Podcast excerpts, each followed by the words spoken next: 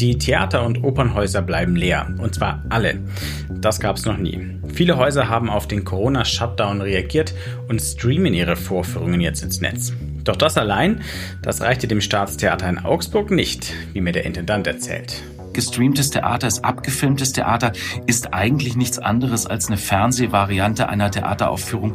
Und das Besondere von Theater findet dort halt nicht statt. Aber in der VR findet es tatsächlich statt. Da gibt es diese Möglichkeit, miteinander in einem Raum zu sein. Und das ist wirklich faszinierend. Damit das Publikum diese faszinierende Möglichkeit, Theater in Virtual Reality zu erleben, auch zu Hause genießen kann, da hat man in Augsburg kurzerhand einen VR-Brillen-Verleihservice gestartet. Theater on Demand sozusagen. Und darüber hinaus findet der Intendant ohnehin, dass Theater ein Stück weit digitaler werden sollte.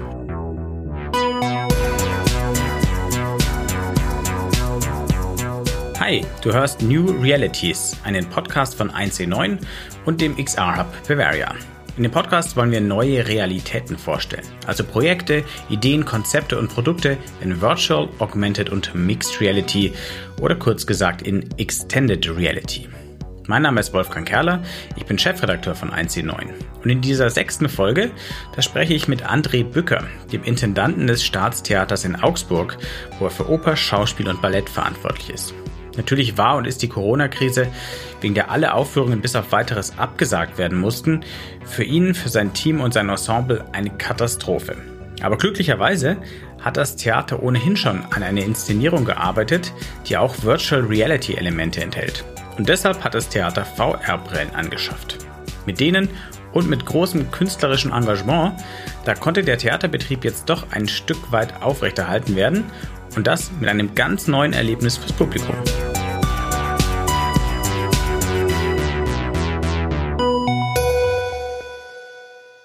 Vor einigen Wochen, als der Shutdown verhängt wurde, da hieß es plötzlich, das Theater muss schließen, es können keine Vorführungen mehr stattfinden. Eine absolute Sondersituation. Können Sie sich noch erinnern, was das damals für Sie für eine Situation und für ein Gefühl war und auch für Ihr Team?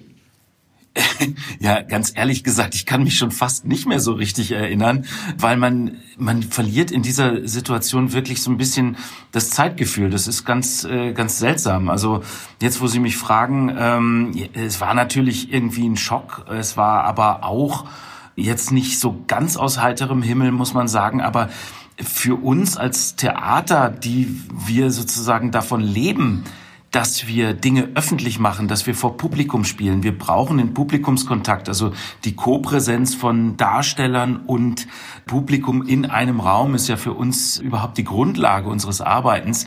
Wenn das dann plötzlich nicht mehr gegeben ist, wenn man da so abgeschaltet ist, das ist schon ein schwer zu verdauender Schock, das muss man ganz ehrlich sagen.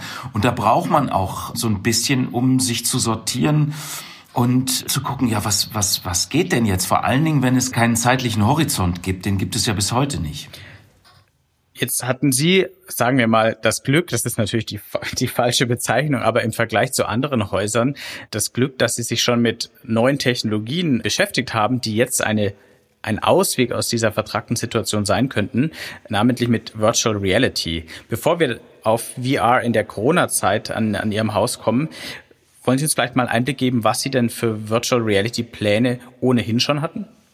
Ja, das ist tatsächlich, ich habe mich äh, so auch in meiner Arbeit als Regisseur in den letzten Jahren immer sehr viel mit ähm, Digitalität äh, beschäftigt, mit digitalen äh, Formen und Spielarten im Zusammenspiel mit äh, theatralen Formen. Äh, das hat mich immer sehr interessiert. Ich habe vor ein paar Jahren äh, einen Ring des Nibelungen komplett inszeniert und da hatten wir eine Bühne, die quasi nur aus Projektionsflächen und Video bestand und äh, mich hat VR äh, tatsächlich immer interessiert und und ähm, die Frage, wie kann man VR sozusagen, also diese digitale Form mit dem vollkommen analogen Medium des Theaters oder der Oper zusammenbringen. Und ähm, wir sind dann darauf gekommen, vor anderthalb Jahren zu sagen, okay, es gibt diese wunderbare Oper Orpheus und Eurydike von Gluck und die spielt ja eben zu einem Teil in der Unterwelt. Und die Frage, die sich alle Regisseure und Bühnenbildner äh, auf dem Theater immer stellen, wie sieht denn diese Unterwelt aus? Wie übersetzt man das denn? Und äh, da kam mir wirklich der Gedanke zu sagen, okay, lass uns doch versuchen, die Zuschauer alle mitzunehmen in eine andere Realitätsebene, in die VR sozusagen wagen und dort eine Unterwelt wirklich völlig neu zu kreieren und ein völlig neues, immersives Theatererlebnis zu schaffen. Und wir haben dann 500 äh, Brillen tatsächlich angeschafft und haben mit unseren Partnern der Firma Heimspiel hier zusammen Programmierarbeit geleistet und haben konzeptionelle Arbeit geleistet und haben uns sozusagen virtuelle Welten entworfen und wir hätten das Publikum dann dreimal im Stück gebeten, die Brillen aufzusetzen und in der Perspektive von Orfeo in die Unterwelt abzutauchen. Und das ist wirklich äh, eine sehr, sehr schöne Sache. Wir hätten jetzt am 16. Äh, Mai Premiere gehabt. Eigentlich die ähm, digitalen Welten sind soweit eigentlich auch fertig. Hm, es ist ästhetisch eine extrem anspruchsvolle und fantastische äh, Welt, die dort entstanden ist. Leider können wir das jetzt so, wie wir es geplant hatten, nämlich so als Hybrid zwischen analogen Theater und äh, digitaler Welt jetzt noch nicht zeigen. Wir werden das aber auf jeden Fall zu einem späteren Zeitpunkt nachholen können Sie uns schon, obwohl die Premiere ja erst für Mai geplant wäre und jetzt äh, zu einem späteren Zeitpunkt in dieser Form stattfinden wird, schon einen kleinen Eindruck geben, wie die Unterwelt in VR aussehen würde?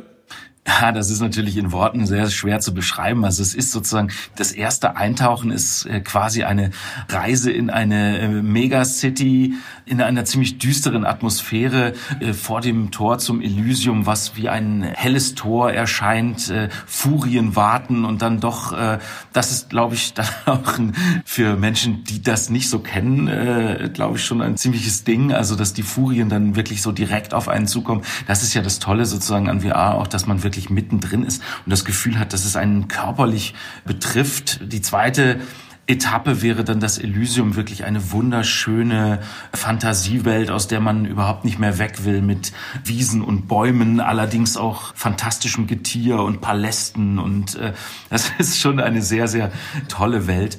Und äh, die, die dritte wäre dann sozusagen das bürgerliche Heim, äh, wo sozusagen die Liebesträume dann auf die Realität treffen und äh, das auch mit einer gewissen Ironie erzählt wird. Okay, das klingt wirklich aufregend. Dann hoffen wir, dass es sobald das wieder möglich ist, stattfinden kann in dieser Form.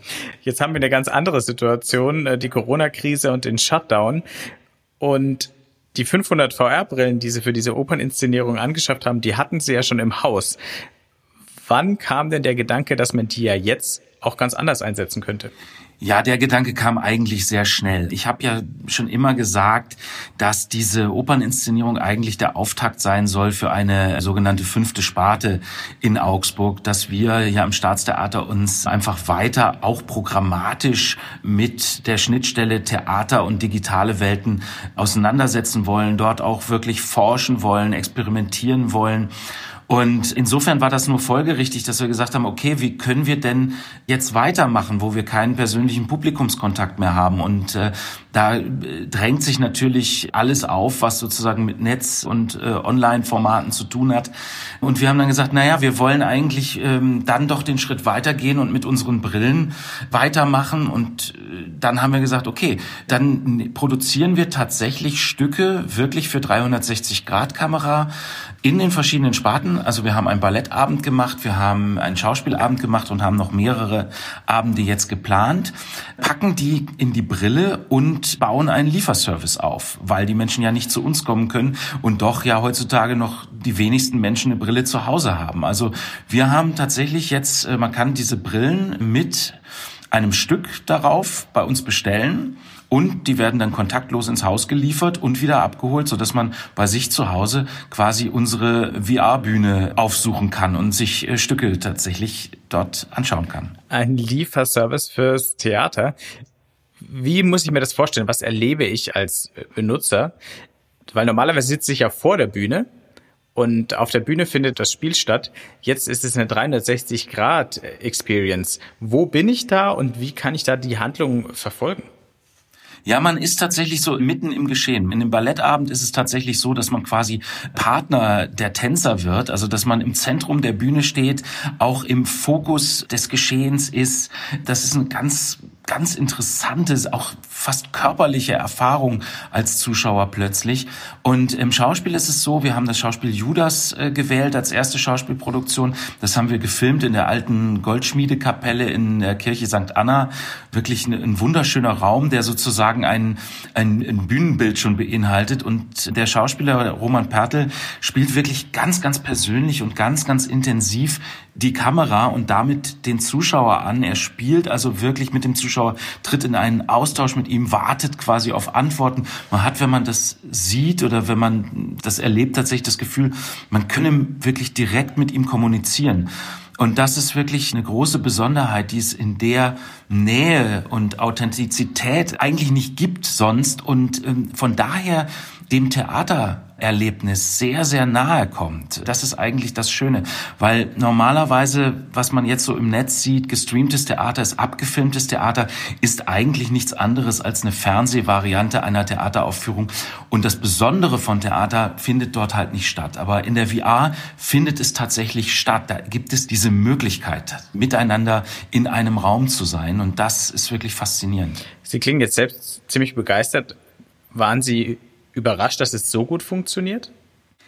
Ja, es ist dann so, ich habe mir das so gedacht, dass das so funktionieren würde, aber als ich dann die ersten Ergebnisse gesehen habe, war ich dann doch auch nochmal fasziniert und auch ein bisschen überrascht. Und was mich vor allem sehr, sehr freut, sind die Reaktionen der Menschen, die sich das bestellt haben und äh, die fast zu 100 Prozent keine Erfahrung mit VR hatten und die total begeistert sind und sagen, Mensch, das ist ja wirklich ein, ein ungeheures Erlebnis. Also das ist wirklich toll zu beobachten, die Reaktionen darauf war es denn aufwendig, die Stücke, die Inszenierungen nochmal für diese 360-Grad-Videodrehs anzupassen? Weil wahrscheinlich konnte man nicht einfach sozusagen in das ganz gewohnte Bühnenbild die Kamera in die Mitte reinstellen. Sie haben schon gesagt, Sie haben sogar in einer anderen Location gedreht. Was steckt da noch für Arbeit drin? Genau, also wir haben tatsächlich nicht bestehende Inszenierungen einfach abgefilmt, sondern wir haben die, wir haben beim Judas, das war eine Inszenierung, die gab es schon, aber die hat sich einfach sehr aufgedrängt, äh, weil sie sowieso sehr, sehr persönlich im Spiel mit dem Publikum inszeniert war. Und äh, das ließ sich sehr leicht übertragen auf ein Spiel mit der Kamera. Insofern haben wir das, war das nicht so schwierig, das anzupassen. Wir haben aber den Ballettabend zum Beispiel komplett äh, neu konzipiert für VR. Das ist also eine Uraufführung, muss man sagen. Die gibt's so in unserem Theater nicht zu sehen. Und da mussten wir natürlich so auch die, die Abstandsregeln äh, beachten und so. Wir haben dann mit allen Tänzern einzeln gedreht und dann in der Postproduktion im Prinzip Schichten übereinander gelegt, mehrere Varianten, haben die Tänzer sozusagen abgedreht oder eingespielt. Wir haben von jedem Take drei Varianten gemacht, die sind dann nachher im Schnitt übereinander geblendet und übereinander gelegt worden. Und äh, so, dass man dann den Eindruck hat, wirklich auch mehrere äh, Verkörperungen des Tänzers gleichzeitig zu haben und dann einen Ballettabend insgesamt zu haben, der ein völlig neues Ereignis ist, was tatsächlich nur für dieses Medium produziert worden ist und nicht eine abgefilmte Geschichte, die es schon gab. Wie fand denn das Ensemble eigentlich die Idee, sich vor der 360-Grad-Kamera plötzlich zu präsentieren? Ja, das Ensemble war eigentlich begeistert, kann man sagen. Die äh, äh, sehnen sich natürlich auch alle danach, äh, wieder künstlerisch tätig zu sein, sind ja nun auch alle mehr oder weniger abgeschaltet, bis auf wenige Aktivitäten. Und das ist natürlich eine künstlerische Herausforderung gewesen. Natürlich auch Neugierde, weil viele sich natürlich mit dem Medium oder mit dieser Art von Aufnahmetechnik auch nicht so besonders gut auskennen. Und es gab da einen großen Entdeckergeist und eine große Lust einfach. Also äh, die haben sich alle sehr gefreut. Und wenn wir nochmal genauer auf die Reaktion vom Publikum schauen, von denen die bisher VR-Brillen sich haben liefern lassen, was haben die gesagt? Ja, da gab's auch einhellige Begeisterung tatsächlich. Das waren ja auch eigentlich alles Leute, die bisher keine Erfahrung mit äh, VR-Brillen hatten und die waren schon sehr angetan, also über die Unmittelbarkeit und die Direktheit, mit der man da inmitten des Geschehens ist als Zuschauer. Also uns haben tatsächlich nur begeisterte Stimmen erreicht bisher. Dann klären wir nochmal, bevor wir aufs große ganze VR und Theater schauen, nochmal die, die Service-Infos fürs Publikum. Wer in Augsburg lebt, wie kommt der an, an diese VR-Brillen? Ja, das ist äh, wirklich ganz einfach. Man geht einfach auf unsere Internetseite und man kann das äh, da die Brille bestellen und dann kann man auch online bezahlen, ganz einfach. Und dann kriegt man einen Anruf von unseren Service-Mitarbeitern und äh, da wird dann telefonisch geklärt, wie die Brille zu liefern ist, wann die Brille geliefert wird und auch wann die Brille wieder abgeholt wird. Das passiert also direkt in einem Zug und dann kriegt man die Brille kontaktlos nach Hause geliefert, auch natürlich desinfiziert und gereinigt mit einer Einwegmaske als zusätzlichem Schutz. Ja, und dann kann man sich einfach sein VR-Theatererlebnis anschauen und dann äh, klingelt es irgendwann an der Tür und dann wird diese Brille wieder abgeholt. Und die Brille muss man auch nicht einschalten, man muss keinen Knopf drücken, man muss sich nicht ins WLAN einwählen. Es ist wirklich absolut einfach. Man nimmt die Brille aus dem Kasten und setzt sie auf und dann geht's los. Und für die, die nicht in Augsburg sind, ähm, was ja die Mehrheit der Menschheit ist, können die auch an diesem Erlebnis teilhaben, weil sie haben ja jetzt digitale VR-Produktionen. Wie kann der Rest der Welt die auch sehen? Ja, wir sind gerade dabei. Wir sind damit sozusagen auf der Zielgeraden. Wir hoffen dann äh, mit noch diese Woche an den Start zu gehen mit unserer Plattform, wo man dann unsere VR-Theaterabende sich auf die eigene Brille streamen kann und äh, so als Pay-per-View sozusagen. Und dann kann man überall, egal wo man ist auf der Welt, sich unser Theatererlebnis auf die eigene Brille holen. Vielleicht schauen wir nochmal auf das Angebot, das es schon gibt. Also welche Produktionen haben Sie denn jetzt schon äh, verfügbar und was haben Sie noch geplant für die nächsten Wochen und vielleicht auch Monate? Ja, wir sind jetzt dabei, uns ein äh, kleines Repertoire aufzubauen und wir sind wirklich sehr glücklich, dass das schon so geklappt hat. Wir haben jetzt schon einen Schauspielabend Judas im Repertoire und wir haben einen Ballettabend, einen Ballettabend, der tatsächlich ja rein für diese VR konzipiert worden ist, Shifting Perspective.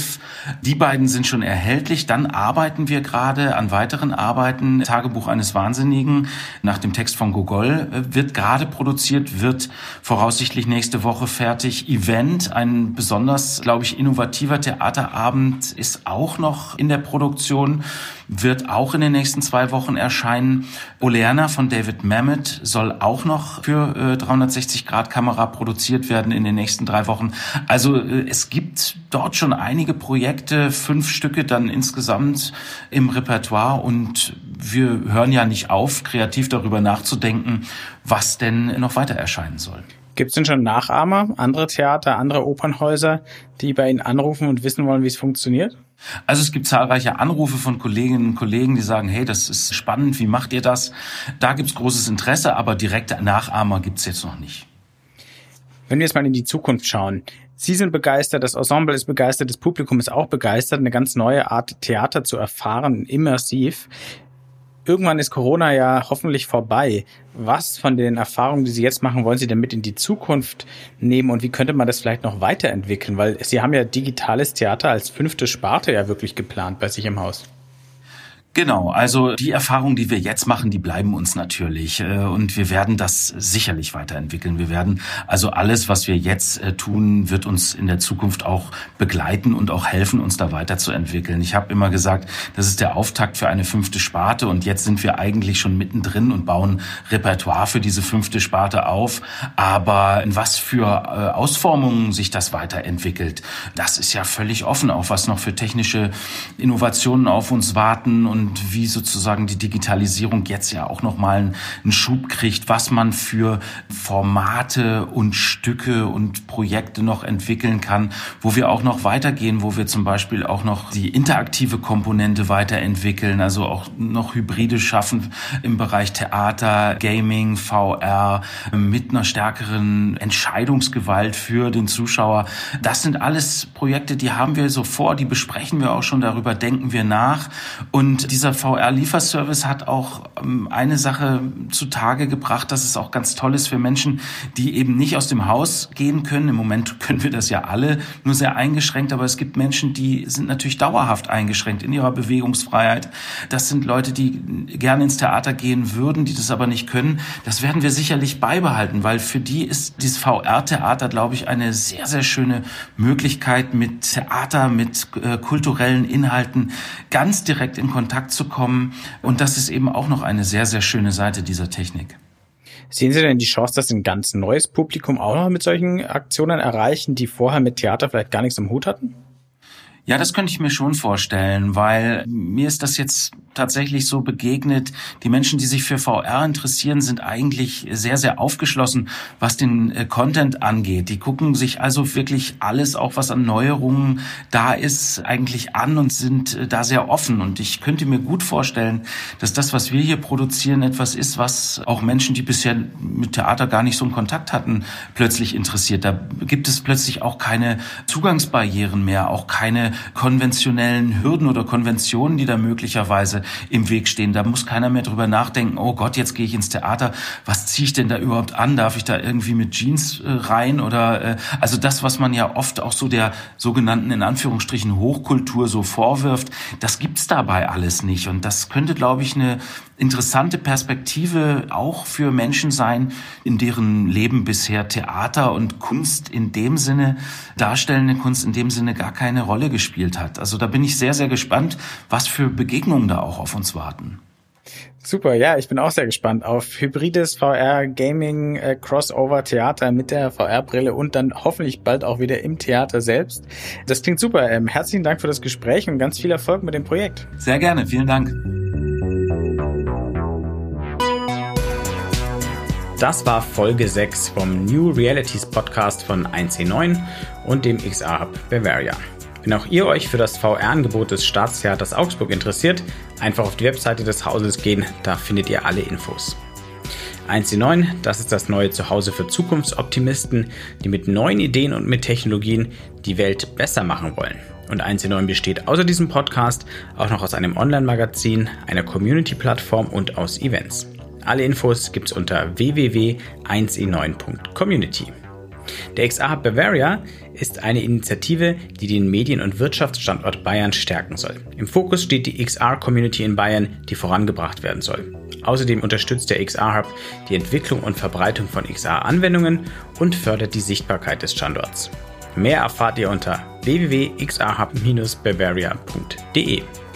Dieser Podcast ist möglich durch die Förderung des Bayerischen Staatsministeriums für Digitales. Vielen Dank dafür und danke auch diesmal wieder an Daniel Jocher, unseren Tontechniker. Der sorgt dafür, dass man diesen Podcast immer ganz gut hören kann, obwohl wir ihn alle im Homeoffice aufnehmen mit Amateurequipment.